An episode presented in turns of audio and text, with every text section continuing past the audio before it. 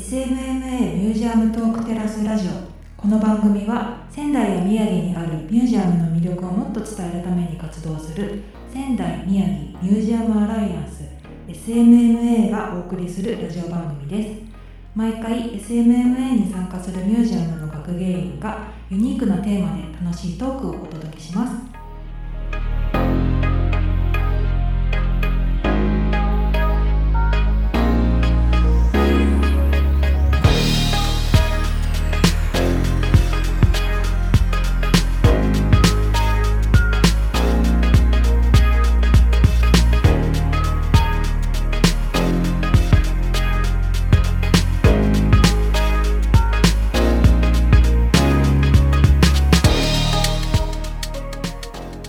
皆さんこんにちは。SMMA ミュージアムトークテラスラジオ。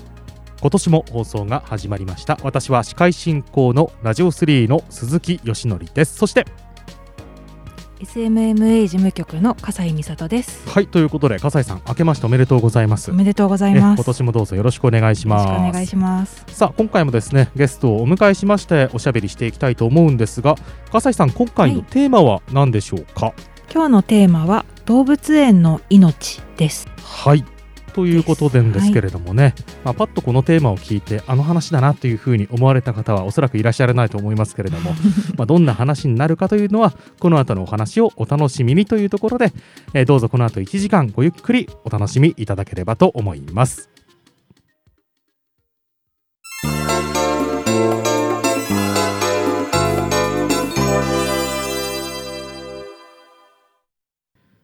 SMMA ミュージアムトークテラスラジオ司会のラジオ3鈴木よしのりと SMMA 事務局の笠井美里です。はい。えそして今回のテーマ笠井さん何でしたでしょうか？今日のテーマは動物園の命です。はい。というところで早速ですがゲストをご紹介してまいりましょう。今日は八木山動物公園藤崎の森から飼育展示係長の吉住さんと猛獣班の山崎さんがお越しいただきました。ありがとうございます。よろしくお願いします。よろしくお願いします。はいというところで今日はね笠井さん、はい、動物を好きな笠井さんはね、はい、待ちに待っていたゲストさんということなので、はい。えー、いろいろとねお二人に聞いていきたいなというふうに思うんですけれども笠井さんちなみに八木山動物公園行ったことありますか？はい行ったことあります、うん、笠井さんは八木山動物公園のこうなんか思い出とかもしくはここが好きとかそういうのあります？ここが好き。私は猫が好きなんですけれども、うんはいはい、猫から猫科まで全て好きです。あと猛禽類が好きです。なるほど、はい、なぜ？なぜ？どういうところが好きなんですかかっこいいとか美しいみたいなところを動物に求めてるところがあるみたいで、うん。はいはい、なんかそういうかっこよさとか美しさがある動物だなっていうふうに猫科の動物とか猛禽類とか目つきとかがすごいキリッとしてたり、はい、かっこよかったりするので好きです。ちなみにあの吉住さんと山崎さんはあのお仕事のことは一回忘れていただいて何の動物が好きかっていうのを聞きたいんですけども 吉住さん何が好きですか？えー、私その質問よく聞かれるんですけど、うん、えー、タヌキが好きです、タヌキ？へえタヌキはどういうところが？あのこの特に冬時期なんですけど、まあ、毛がもさもさして、うん、はいこうまあ、見ててこうこちらも癒されるかな、あの姿が、はい、なるほど、ね、そういうところが好きですね。あのタヌキってね意外と身近にいるのですよ。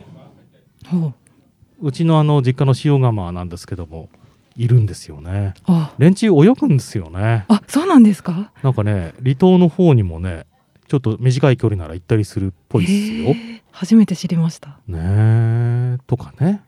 ちなみに山崎さんは？私はゴリラが大好きです。ゴリラ。はい。あとチンパンジーも好きなんですけど、ね。霊長類の。そうですね。あの類人猿が大好きです。はい。類人猿となるとあのホモエレクトスとなんかそういうフォームに行きますけども、そういうそういうのも好きなんですか？いや今いる 今いるね今いるやつね。すいません話が飛躍しました。はい、えどういうところが好きなんですか？えっ、と感情がすごくわかりやすくてちょっと気持ちがやっぱり通じるところが大好きで、まあゴリラはあの昨年あの当園でも飼育していた個体がいたんです亡くなっちゃいましたけどね残念ながらね、非常にあのドンちゃんっていうんですけど、あの心が通じ合って、はい、そこが大好きでした、ね、なんかあの一時 SNS であのどこの動物園だったかな？なんかやたら渋いゴリラが話題になったことがありましたけども。あれはなんとなくわかる？わかりますね。はい。表情がね。そうですね。やっぱり渋うん、渋いというかなんかちょっと、あの優しいじゃないですけども、うん、一歩引いている感じがすごく好きで、どん。ちゃんもね、あの存命だった頃はこうすごくこう穏やかな感じで。そうですね。私が担当したのが本当にもう晩年といいますか、うん、もう最後の年だったので、うん、あの優しかったんですけど、まあ、とあの一番元気だった時は、はい、もうよくあの飼育担当の人に聞くんですけども、うん、本当に白菜を投げつけてきたりだとかもうげ元気だったそうなんですけど。あ結構暴れ発着なところが、ですけど私が担当した時は、はい、とても物腰柔らかなおじいちゃんになってました。なるほどね、まあ、そういうところがまあ、面白いなと思っていらっしゃるというところの、ね、まあね皆さんでももともとねそういうふうに動物が好きっていうところって終わりだと思います。僕は何だろうな。やっぱ僕も猛禽ですかね、うん、なんかこう普段あまり見慣れないのでね見ていると非常に面白いなと思って見ているし八木山動物公園に行ってあよしよし今日もいるなって他に思うのはツキノワグマかな。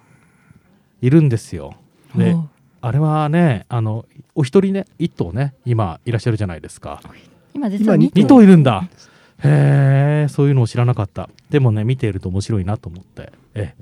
なかなかこう影に隠れてねちゃんと見させてくれないんですけれども。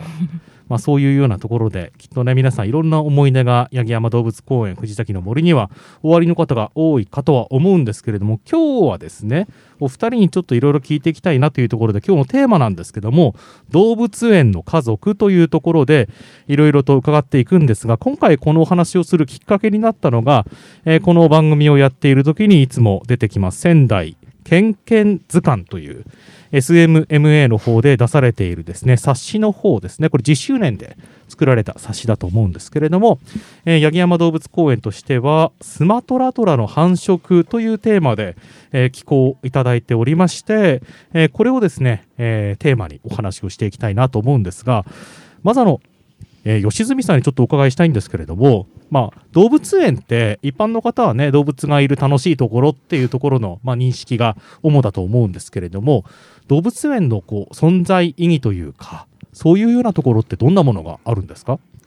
はい、えー、動物園はですね動物園の役割としまして、うん、えー、レクリエーション、はい、えー、環境教育調査研究種の保存というものがあります、うん、はい、その中で、えー、種の保存ということで今回スマトラトラの繁殖ということなんですが、えー、この希少動物の繁殖をさせていくということは、はい、えー、かなり、えー、動物園の存在意義というのはありますので、うん。はい、その、えー、種の存続に向けて希少種の繁殖に取り組んでおります。うんというところで、まあ、今回ねスマトラトラの繁殖にね、えー、八木山動物公園が、えー、何度か成功されているというところで、まあ、虎の話をこの後聞いていくんですけどもいかがですか笠井さんその種の保存とかそういう動物園の役割っていうのを聞いてみてどういうふうにまず率直に受け止められました？すごくなんかこう自分が気軽に遊びに行っている感覚とは違ううん、すごい重要な役目を担っているの、ね、大きなテーマがね、うん、まあ、どうしてもやっぱりこう人間がね社会活動経済活動をしていると動物たちにとってはいろいろ不利益被るような部分もあったりしますけれどもそういうところで、まあ、人間としてね、えー、社会というか、まあ、そういう世界に対してアプローチするのに、まあ、動物園という形で動物たちとね接しているというところだと思いますけれども、まあ、今回虎のお話なんですがまずあの、えー、スマトラトラとはというところからちょっと行こうかなと思うんですがこれじゃあ山崎さんに聞きましょうか、はい、はい、スマトラトラとはどんなトラですか？そうですね。見た目で言いますと、うん、あの虎の亜種の中でも体が一番小さい種類になります。はいはいはいはい、はい、えっ、ー、とメスのアイナという個体で、まあ、60キロ台ぐらい、オスですと120キロぐらいですかね、うん、えー、の大きさです。うんであとあの見た目ですとあの模様が、はい、虎柄がですね、はい、非常にくっきりとしていて、えー、鮮明で色が濃くて、うん、えー、かっこいい虎なんですけれども、え生息地は、えーと、インドネシアのスマトラ島というところに生息しているえー、虎になります。はい。ちなみに虎って世界的に何種類くらい今種類的にはいるんですか、えー、スマートあ虎はですね、うん、9亜種、えー、いると言われてまして、はい。はい、えー、その中でも、えー、3亜種が絶滅したと言われてます。うん、はい、はい、で残りの6亜種の中にスマトラトラが入ってます。うん、なるほどね。まあ亡くなってしまった種もいれば、でもほとんどの虎がどうなんですか？そういう絶滅に瀕している実際に虎はですね、20世紀の初頭は、うん、えー、約10万頭いたと言われてるんですが、はい、えー、現在は4000頭前後にまでもう数は約95%まで、はい、えー、減ってると言われてますので、はい、虎として見ても、えー、かなり数は減っている現状ではあります、うん、それはあの4000約4000頭っていうのは飼育されているものも含めてですか？野生化っていうふうには言われてます、ね、はい、はい。でも10万頭が4000ですからもう10分の1以下ですよねこれ主な原因としてはどんなことが考えられるんですか？主な原因はですけど、はい、まあ森林破壊とか、うん、あとは密漁とか、うん、はい、そのあたりが主な原因になってますね。ね。はい、まあね、あのー、今はねきっとダメでしょうけれど昔はねそれこそあの虎側とかねそういうようなものなんかもねあったでしょうから。そうですね。あの、うん、虎の骨とかも骨？も漢方とかにあの効くということで、えー、使われていることも実際ありますので日本ではでもありませんけど、ね、はいはいはいはい、はい、なるほどね。まあでもそういったねさまざまなまあ人間の事情によってね住処を失われたり殺されてしまったりというところで数が減っている虎なんですけどもそんな虎界においてもスマトラトラはより希少なんですか？そうですねあの先ほど山崎から話があったんですが、はい、スマトラ島では実際にもう300頭ぐらいしかもう生息しないと言われてます。うん、うんはい、なので、はい、これだけ減ってしまってますね。はいはいはい。まあ、スマトラ島といってもね、インドネシアでもまあね、えー、島の一つですけれども、その中にいたトラがどんどん減っていっていると。はい。うん。これもまた密漁だったりね、ねあとは、えー、住処が失われたりというところが多いんでしょうけどね。ね。あの先ほど申し上げた、うん、あの3亜種絶滅したと申し上げたんですがこの中にはスマトラとスマあインドネシアに住んでたトラがいますので、はい、ジャバトラ、えー、バリトラというものもいたんですがその3亜種いた中でスマトラトラのみが今生息している状況になっておりますインドネシアで。はい、まあ、これもじゃあ本当にあのあと一歩でっていうところでしょうかね。はい、そうですね、うん。まあ、こういったあの、まあ、虎に限らない話ではあるとは思うんですが絶滅に瀕している動物を保全するというところが動物園としてのミッションの一つというところで、えーとまあ、今回ねスマトラトラの話を聞いているのは、えー、八木山動物公園藤崎の森の方ではスマトラトラの繁殖に何度か成功しているというところで、まあ、こういったの繁殖にまつわる話であったりまたはじゃあ繁殖がこれはどのぐらい意義深いところなのかっていうところをちょっと聞いていきたいなと思うんですが。あのー、まず繁殖の難しさっていうところを聞いていきたいんですけれどもスマトラトラが繁殖するということがどのぐらいすごいことなのかっていうところでどういうふうに皆さん繁殖をそのやられ取り組まれているのかっていうところをお伺いしたいんですけれどもいかがでしょうか？はい、じゃあ山崎さんどうぞ。そうですね。あの、うん、えっ、ー、と飼育しているオスとメスのペアがいるんですけれども、うん、えそれぞれあメスですね。特にメスが、はい、えっ、ー、と発情が来た時に、うん、その発情の兆候を、え飼育員が察知をして、うん、えー、そのメスの発情に合わせてオスとメスを同居させるというところがあのペアリングというものになります。はい、でそもそもそのメスの発情を見極めるっていうのがなかなか難しいということもあるんですけれども、うんはい、あのスマトラトラもはじめトラは、まあ、基本的には単独行動を、うん、あの野生ではしている動物ですので、えー、動物園でも同じようにあの飼育している時は単独1頭ずつ、えー、飼育しているんですけどもその動物を一緒にするっていうところで、はい、なかなかの緊張感を持って、えー、同居しておりまして、はい、まあ、時期がずれてしまうと喧嘩になってしまうこともありますので、うん、そうならないように気をつけながら、えー、見極めて同居するというところが最初のスタートになります。なるほどね。なんですがあの、まあ、あのオスとメスの相性というものもあって、でなかなかその同居をして、えー、交尾に至っても、えー、なかなか赤ちゃんができない妊娠しないっていう、うん、えー、ペアもいるので、まあ、そういうところは難しいのかなというふうには思います。あの繁殖期っていうね話がありましたけど、まあ、動物にはね繁殖期っていうのがあの基本的にあってちなみに人間はあの年がら年中繁殖期なんですけれどもあの虎とかだと期間的にはどどのぐらいなんですか？そうですね、えっとまあ、個体にもよるんですけれども、大、体、い、30日程度で年間？30日程度？あごめんなさい。30日間隔。一月30日間隔でで、はいえっとまあ、5日程度のじゃあ月5日ぐらい。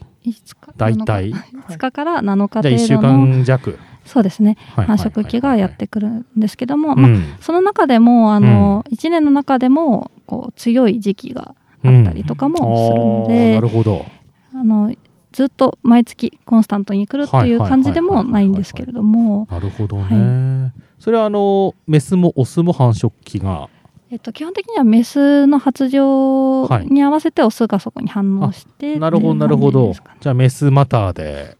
繁殖行動が行われるわけですね。はい、なるほどね。あのー、まあいろいろとこう動物をこう扱っているとそういう繁殖行動とか繁殖期っていうのを見定めるあのスキルが、えー、身についてきたりもしくは先達たちのね教えがあったりすると思うんですがスマトラトラにおいてはあのどのようにあ今繁殖期だ発情期だっていうふうに見分けるんですか？そうですね。当園で飼育しているメスのバユという個体はですね、はい。はい、えーと、発情期になると、えー、扉をバンバン叩くんですね。前足を使って扉をダンダンダンと叩くんですけども、それが結構大きな指標になっています、まあ、その他にももちろんあのスプレーコードというはい、おしっこをピュッとかける行動だでしたり、はい、あとフレフレーメンっていうんですけど、はい、なんなんで言われるんですかね匂いをこう、うちの猫も臭い顔みたいな感じでよくなります。そうですね。ちょっと歯をむき出すという。そうです。歯をむき出しにいいみたいな感じで。はい、はははは。臭い顔なってるよってよくなんか言ってます。そういった行動もあの発情期の行動の一つとしの指標にしています。そういうじゃああの傾向を見ながら今だなと。大体そうだなと。はい。あとオスとメスが結構泣き合うんですけども、はいはいはいはい、ウォンウォンウォンと泣き合ったりとかもしますので、はい。うんうんうん、そそれを聞くとあ発情が来たかなというふうに判断してます。はい、そうなった場合って飼育員さんとしては今活情期だなお互いっていうふうになった場合ってどういうその、えー、ことをするんですか？そうですね。あのまあ体制を整えて同居するんですけど、うん、まあ同居の前にはもちろん、えっと、格子越しにお見合いというものをするんですけども、そうすると鼻と鼻を格子越しに突き合わせて挨拶をするんですけども、うん、その時の反応を見てよしあの大丈夫そうだなと思ったら、はい、えー、展示場で、はい、えー、同居をさせるという感じです。ただ、ま、万が一に備えていろいろあのすぐに分けられるような体制を整えて同居させています。もしあの喧嘩しちゃって万が一が起きた場合はすぐしまえるように、まあ、力強いですからね、はい、どどうするんですか？そうですね、まあ、水を使って分けたりですとかあなるほど、はい、あのすぐ中に入ってきてもらえるように餌を用意しておいたりと、うん、あはいはいはい、はい、注意を背けるような。なるほどね、はい、じゃあそういうような限界体制を取りながらまた繁殖が成功するようにいろいろサポートをするというミッションですね。すねはい、なるほどね。まあ、そういうような、まあ、長年の活動が実りまして八木山動物公園の方では現在何頭が繁殖に成功してるんですか？全部で5頭になります。はい。一番最近ですと？2019年の10月8日に1頭出産しています、はいはい、で青くんとしてね、はい、名前がつきましてあの今年からでしたっけ？展示がスタートしたの青くんの。去年からやってるんでしたっけ？そうですね。今年のあえっと昨年の1月から、うん、ちょうど1年前ですね、うん、から展示がスタートしています、ね、すくすくと育っていらっしゃるんですけれども。まあでもそうやって青くんがね生まれて5頭生まれているのってこれってどうなんです？国内の動物園としては5頭生まれてるっていうのはどのぐらいのこうインパクトのあることなんでしょうか？えー、国内でではですね、はい、あの他の一円館さんも、えー、生まれてるところもありますので、はい、えー、まあ、当園だけっていうわけじゃないんですが、うん、まあ、全国的に見ればかなり、えー、大きな功績ではあるかなとは見てます、うん、はい。ね、はい。まあそしてまあね。さっきの、はい、えー、繁殖生育しているのが5頭になりますんで、はいはいはいはい、はい、ああ、はい、なるほどなるほど繁殖はですね実は8頭になるんですね。ああなるほど、そっか。繁殖してよそに移った。繁殖して3頭はちょっとウィザンの時に亡くなってしまったこともありまして、なるほどなるほど。はい、2、3目からは、うん、えー、まあ今回の青が3、3目になるんですが、うん、えー、合計5頭、えー、繁殖生育に成功しているというふうになります。なるほどね。はいまあそこのところはね、まあ、人間のようにねおぎゃーと生まれてあとはじゃあ保育器に入れるとかそういうようなところっていうのもねなかなか難しいようなところはありますからね難しいまた別のね世界の話でねありますけれども、まあ、となりますとでも、まあ、5頭が、あの生育しているとい。うところで、はいはい、まあ、これが国内的にもすごいことですし世界的にもこれあのそれこそそもそも飼育下においてその繁殖を成功させること自体が難しい問題なわけですもんね。そうですね。あの基本的に虎は単独行動ですので、うん、なかなか繁殖は難しいっていう話は先ほどあったんですが、はい、えー、そこで同居した時にも相性が合わない場合には、うん、お互いちょっと大きく言いますと殺し合うところまで行ってしまうこともありますので、はい、その中で繁殖に成功したということはかなり大きなことだと思っております。うん、あのさっきねお話を聞いてたらやっぱり相性のね問題もあるっていうお話だったんですけれども、まあ、とはいえでもそもそも飼育下にいる虎が少ないわけじゃないですか。あの日本国内だけだと移動させるのって限界がありますよね。そうなった場合ってやっぱり世界と連携しなければいけないんですか？そうですね。実際に今も、えー、世界のその虎の担当者血統管理をしている担当者とも連絡を取り合いながら、うん、えー、この子はこう動かすみたいな相談もしてまして、うん、えー、まずは国内ののみの中の移動で繁殖を進めてくれっていう話もありますので、うん、えー、国内の、えペアで繁殖を進めております。はい、先ほどお伺いしたらばあの吉住さんがあの日本の虎界の担当ということで。そうですね。虎の中でもスマトラトラになりますけど、はい、スマトラトラの担当は吉住さん、はい、宮城のじゃないですよ、日本のあのスマトラトラの担当で。じゃあ日本の状況をスマトラトラに関して吉住さんがもろもろ取りまとめて世界とお話をしていると。そうですね。はい、ねはい、いうことで。ちなみにこう世界的に、まあ、スマトラトラは今何頭ぐらい飼育されてるんですか、えー、世界的にあの、まあ、えー、動物園入れますと400頭ぐらい、うん、あのただ記録されているものが400頭前後ということですので、うん、はい、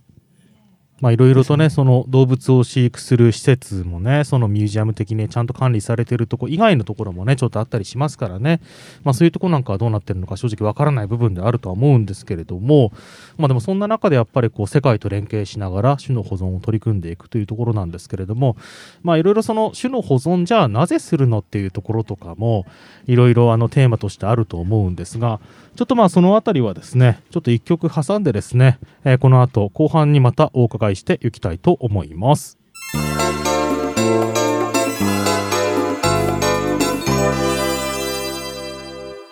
SMA ミュージアムトークテラスラジオ司会のラジオ3鈴木よしのりと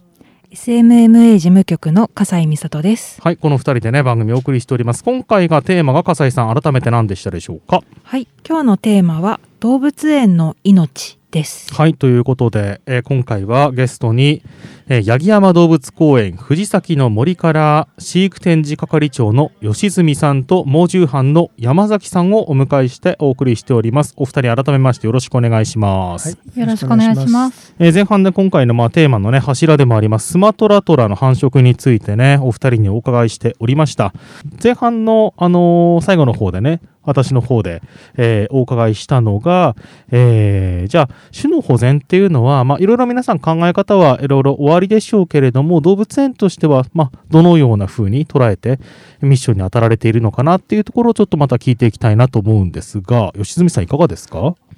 そうですね。あの、えー、動物園としてということで、え、まず、え、希少種の増やしていくっていうことがまず一番大事なことと考えておりまして、うん、えー、じゃあなんで大事なのって言いますと、えー、まずその希少種を増やすことによって、うん、来園者の方にいろいろとその動物について見ていただいて、えー、興味を持ってもらいますで、えー、興味を持っていただいたその先には今度はその自然界では生態ではどのような暮らしをしているのっていうふうに興味を持たれる方もいると思うんですよね。うん、はい、で、えー、そこから、えー、自然界に目を向けていただいて、えー、もう頭数がかなり減っていると。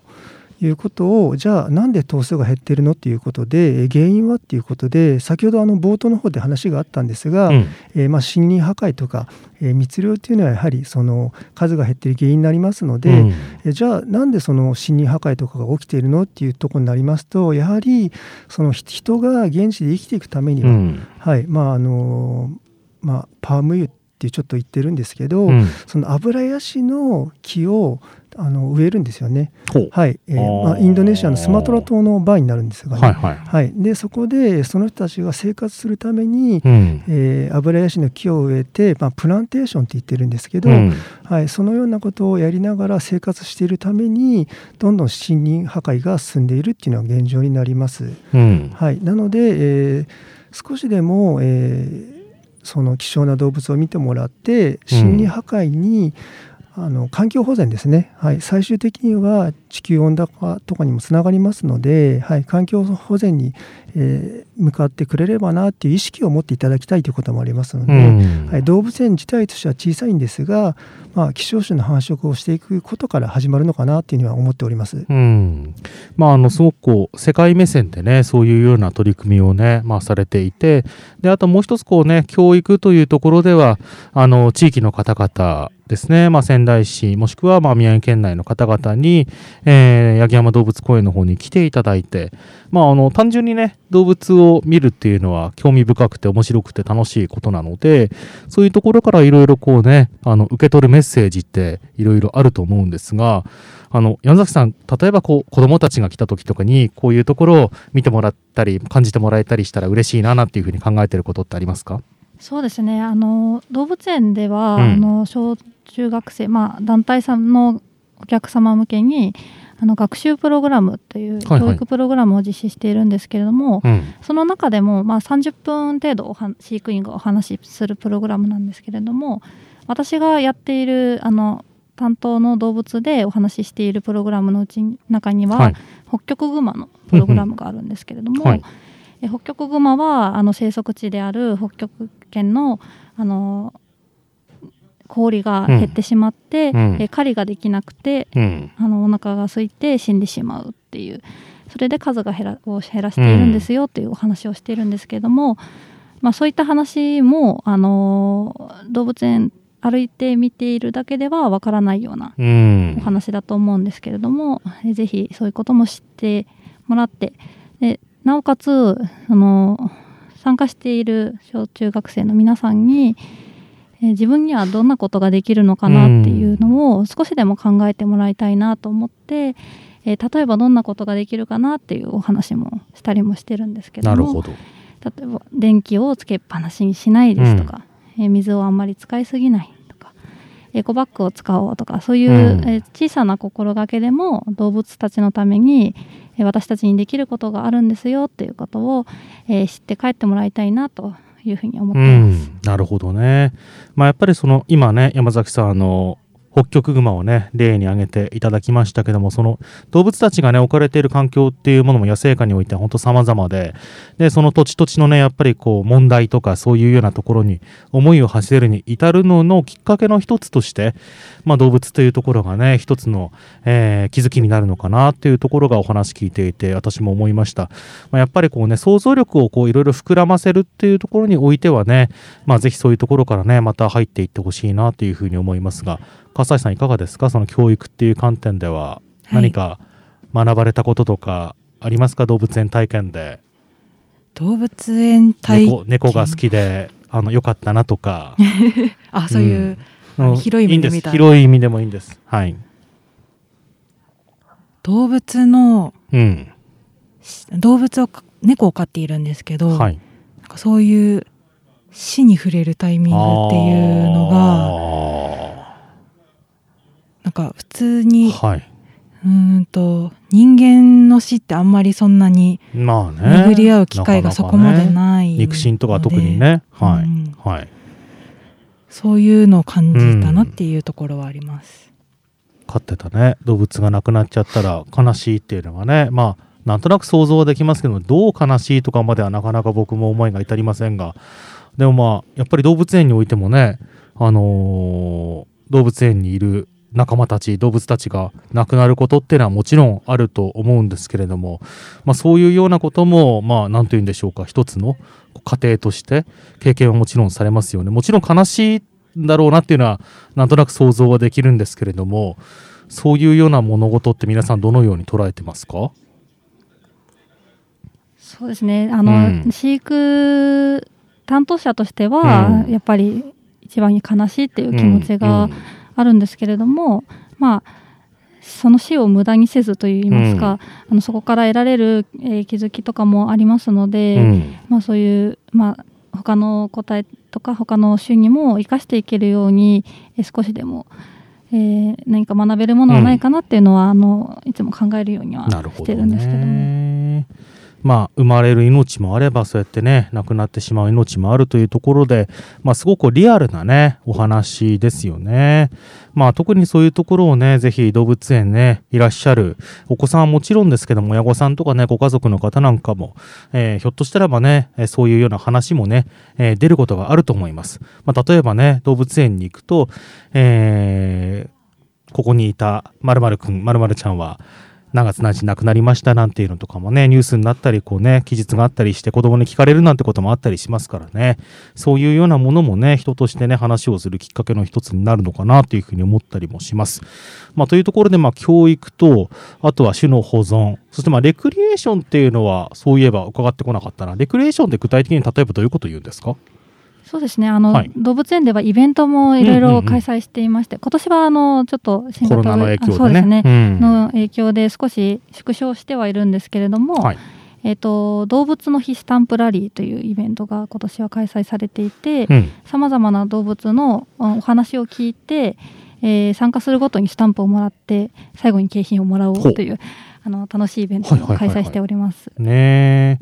まあ、本当にあの行くといろいろ楽しいことがいっぱいあったりね。あの香りを楽しんだり僕はいつもしてるんですけれども。笠井さん香り思い出せますか？動物園の。動物園の香り。はい。そうですね。野生の香りね。まあ主にうんちの匂いだと思うんですけれども。あれはあのさまざまな皆さんの糞の匂いがミックスされてあの香りになるんですかね？どうなんでしょうね。誰あこいつの匂いが強いとかそういうのあるんですかね。あのよく草食獣アフリカゾウとかの、はい、えー、展示場運動場のとこ歩いている子どもたちが、うん、臭い臭いっていう子たちが多いんですけど、私はまだ草食獣ゾウとかの糞はそこまで臭くなくてですねむしろあの猛獣の、はい、はい、糞の匂いはもうそれ以上と言っていいぐらいだと思います。猛獣ファンの山崎さんは、そうですね。私も階段の中ではやっぱり猛獣の糞が一番臭いかなと思っております。ただ量が少ないので、はい、やっぱり象とかはもう本当にすごいですよね。食べてたくさん糞を出すので、匂いが感じ取りやすいのかなと。ね行った時あの象がねおしっこしてたんですよ、もうすごかったですよ。もうバケツひっくり返してんのかと思ったぐらいのですね。一回どのぐらいのリットルとかになるんですかねああいうのってね。まあ、50リットルぐらいすごいと思うんですけど、ね、ずっと出ますので、はい、っていう感じで。はい。はい、まあでもあの本当に匂いとかも感じてもらえるのもまた動物園ですので、うん、はい、ぜひ見ていただければその尿の量も。面白いです、はい、まあでもそういうのはやっぱりこうリアルですからね。ちなみにあの山崎さんの猛獣班担当でちょっとこれも聞きたいなと思ってたんですけどもこう担当者山崎の私の独断と偏見でのおすすめみたいなのもなんか聞きたいなと思ってたんですけどこれ吉住さんにも聞きますけども。それは動物動物ですね。八木山動物公園に来たらもうここ見てほしいみたいな。担当動物ですか？担当動物じゃなくてもいいですよ。なくてもいいですか？はい。どこでしょう？そうです。ね、まああのーはい当園はあのその動物を生態展示と言いまして、できるだけその動物の生息地に近づけたあの景観環境で飼育するっていうのを、えー、売りにしているんですけれども、うん、その中でもあのスマトラトラ先ほどお話にも出たんですけど、はい。はい、だったり北極熊は生息地の状況を、うん、あのまあ、猛獣舎で表現しているので、はい、えー、熱帯雨林の中にいる虎だったり、うん、ツンドラにいる北極熊を、見ているかのように、まあ、うん、見ることができますので。スマトラトラのいるところかなりこう生い茂ってますよね。そうですね。密林のようなところで見たりとかあと北極熊はですね、はい、あのプールが大きいプールがあるんですけども、はいね、まあ、たまにあそこに私は餌をまくんですけれども、はいはいはいはい、ジャバーンと北極熊がダイブします。はい、でポリタンクで遊んだり餌を取って遊んだり、うん、そういった姿本当に可愛いので、はい、実際見ていただきたいんですけども、うん、ただ見るだけじゃなくてですね、はい、ぜひあの体の特徴ですとかあのそこの中でしか見られないようなところを、えー、ガラス越しなのでよく見えますので見ていただきたいなと思っています。なるほどね。北極熊はどんな特徴に注目してほしいとかありますか？そうですね。北極熊はあの寒いところにえ住む動物ならではの体の特徴がたくさんあってですね、うん、例えば、えーと、足の裏にも毛がたくさん生えているですとか、うん、あと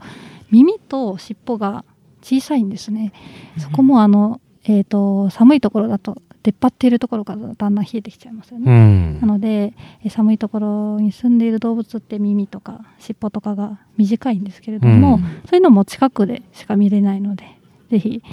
プールに入っている時に見ていただきたいなと思います。ねはい、まあ、そういうのはじゃあ山崎さんが仕掛けて、はい、えこういうとこを見てもらえたら嬉しいなと思いながら取り組んでらっしゃるわけですね。そうですね。あと動物の生活もより豊かになるかなというのももちろんありますね。うんうん、なるほどね。はい、ちなみにあのスマトラトラの生い茂っているところってあれはどどういう植物をどういうふうにこう植えるみたいなのっていうのは誰が考えてやるんですか？み皆さんですか？職員の。そうですね。あの初めの獣舎を設計した際に、はい、あの担当者が、えー、設計してますので、うん、はい、その時で、えー、なるほどね。決まったっていうのがありますね。はい、今の形になったのって僕が子供の頃は多分あんなんじゃなかったと思うから割と最近ですよね。はい、2002年の、うん、えー5月ぐらいだったと思うんですけどね、うん、オープンした時が、はい、まあ、やっぱりその動物園もやっぱりその動物の扱い方とかそういうところがどんどんこうブラッシュアップされてね来ていますのでそういうところでね、えー、進化していってるんだなというのが今話を聞いて思いました。ちなみにじゃあ吉住さんは吉住的おすすめポイントがあったら教えていただきたいんですが、はいえー、私的には、はい、えー、カバのあのメスプールがあるんですけど外に、はいはい。はい、そこのから、えー、アフリカ園を見ていただきますと、うん、えー、カバがいまして後ろにサイがいまして、はい、その後ろにはシマウマキリン、うん、運が良ければゾウまで、はい、あの先ほどそのアフリカ園生態展示と、うんうんあの野生下にいるようなのを、えー、作っておりますので、もしかしたら、えー、同時に見れるかもしれない、はい、そこは私のおすすめでもありますし、はい、あともう一つは、えー、キリンあのアニメキリンの勇気がもう6メートルぐらいの高さがあるんですね、うん、なのであの大きさも、えー、感じていただきたいですし、うん、アフリカゾウのベンオスゾウになるんですけど、はい、その子も今体重が7トン。7トン。もう国内のゾウの中でも最大級言っていいぐらいですので、その大きさも感じてもらいたいなというのは思ってます、ね、はい、先ほどちょっと打ち合わせで伺ってたらアフリカゾウ自体がいる動物園も日本国内ではもう少なくなってきてしまってるって話ですよね。そうなんですね。もう今国内でも30頭程度しかいませんので、はい、ぜひあのゾウを見に来ていただきたいなと。そうですね、はいあの外にいる像を見るのも、まあ、さっきねおしっこの話僕しましたけども 面白いんですけども中にいる像を見るのも結構間近で見られるじゃないですか。そうですね。あの屋内の観覧通路屋内にありますので、はい、そちらから見ていただきますと先ほど申し上げた像のその弁の大きさについては、はい、感じてもらえますかね、はい、あれもすごいなと思っていつも見てるんですけどもね。迫力ありますよ、ね、迫力ありますよ本当にね。あと器用に鼻を使ってねあのお食事をされるところなんかも見応えがありますねあれはね、はい、あと特に便はあの、うん、水を飲みたい時に自分でその蛇口がですね便からは見えない方に蛇口がついてるんですね。でも飼育員の日々の動きを見ていて、はいはいはい、そこをひねれば水が出るというのを覚えまして実際に自分の鼻大き長い鼻を伸ばして、はい、そこをひねって自分で水を飲みたい時は水を飲みますので、はい、それだけ賢い動物ですね。お水はセルフサービスで。はい、そうなんです。はい。すごいですね。まあでもそういうところでやっぱ動物とね、人とのつながりっていうところが、こうすごくこうね、間近で見られる面白い施設だと思いますけども、ちなみにあの、えー、先日お正月がね、ありましたけども、年末年始って皆さんちゃんと休めるんですか？職員の方々ってのは。そうですねあの交代に休むようにということは誰かがいる。そうですね。必ずやっぱり生き物ですので、はいはい、飼育には必ず誰か、はい、出勤している状態です。基本的には365日、はい、お休みのあのオフィシャルのお休みの日でも誰かは働いてるっていうことですね。そうですね。あの毎週月曜日が基本的には、はい、あの休園日なんですけども、むしろその日の方が仕事をする内容が多くてですね。休園日どどんなこと皆さんお忙しいんですか？そうですね。あの担当にもよるんですけども、はい、私はですね、えー、北極熊のプールの掃除をしたりとか開園している間にはできないような、はい、えー、仕事を月曜日にしてます。なるほど、はい、餌撒いたりしますからねプールもね、まあ、時期によってはなかなかね結構大変な状況に。夏場はもう夏場は。緑になっちゃうちょいちょいやんないとね、はい、いけないしっていうところでね。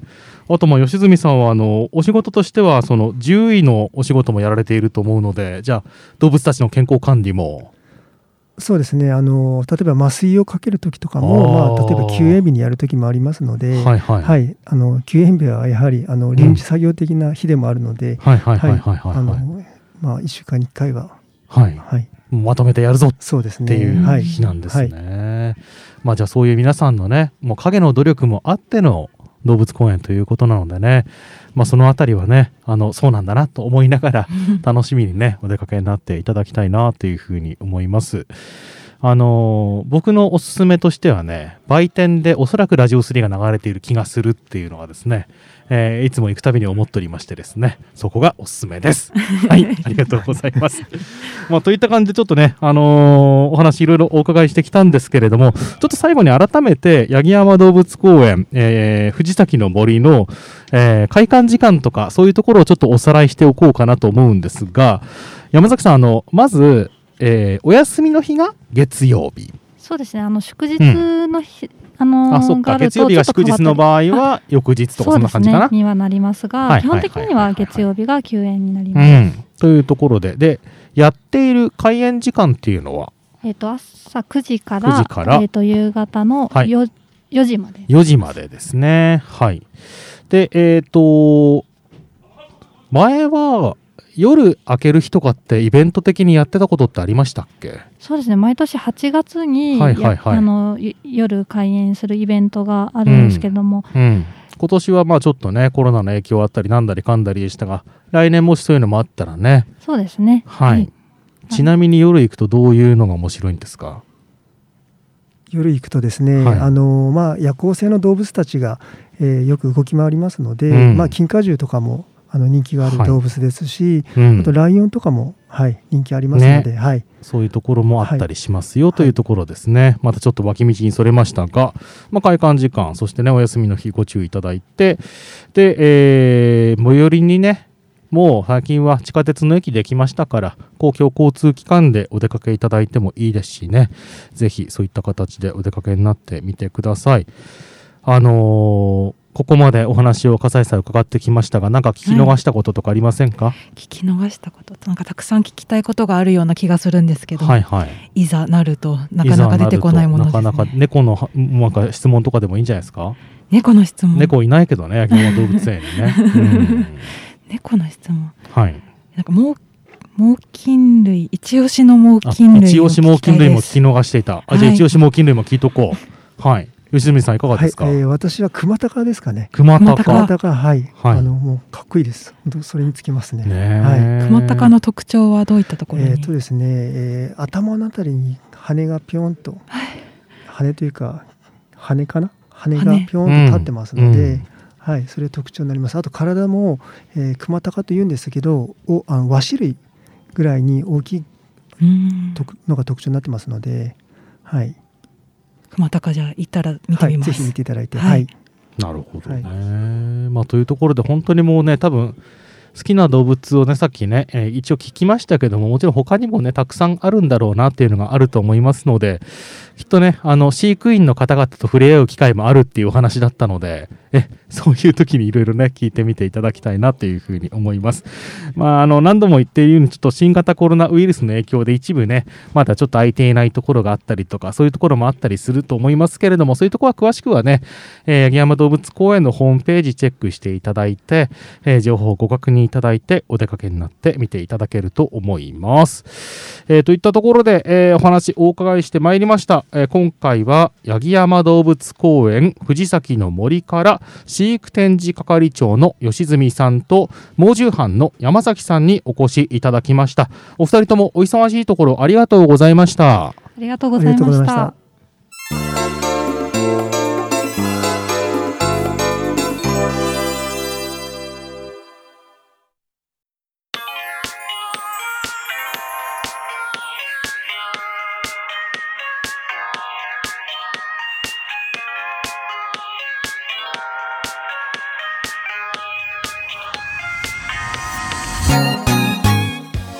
さて、えー、お送りしてまいりました。今日の SMA ミュー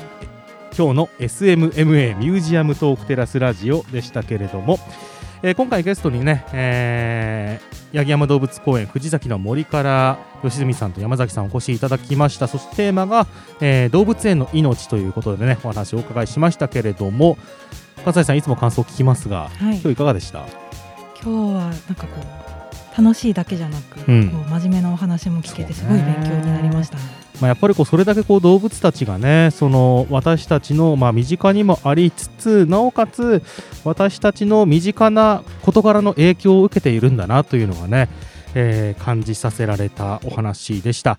えー、今日のお話の中でもありましたけどもね、ぜひまずはそれをね、動物園に行っていただいて、えー、自分ごととしてね、捉えて考えてもらえると、えー、動物園としてもね、あの、やっている会があるのかなというところかなというふうに思いますので、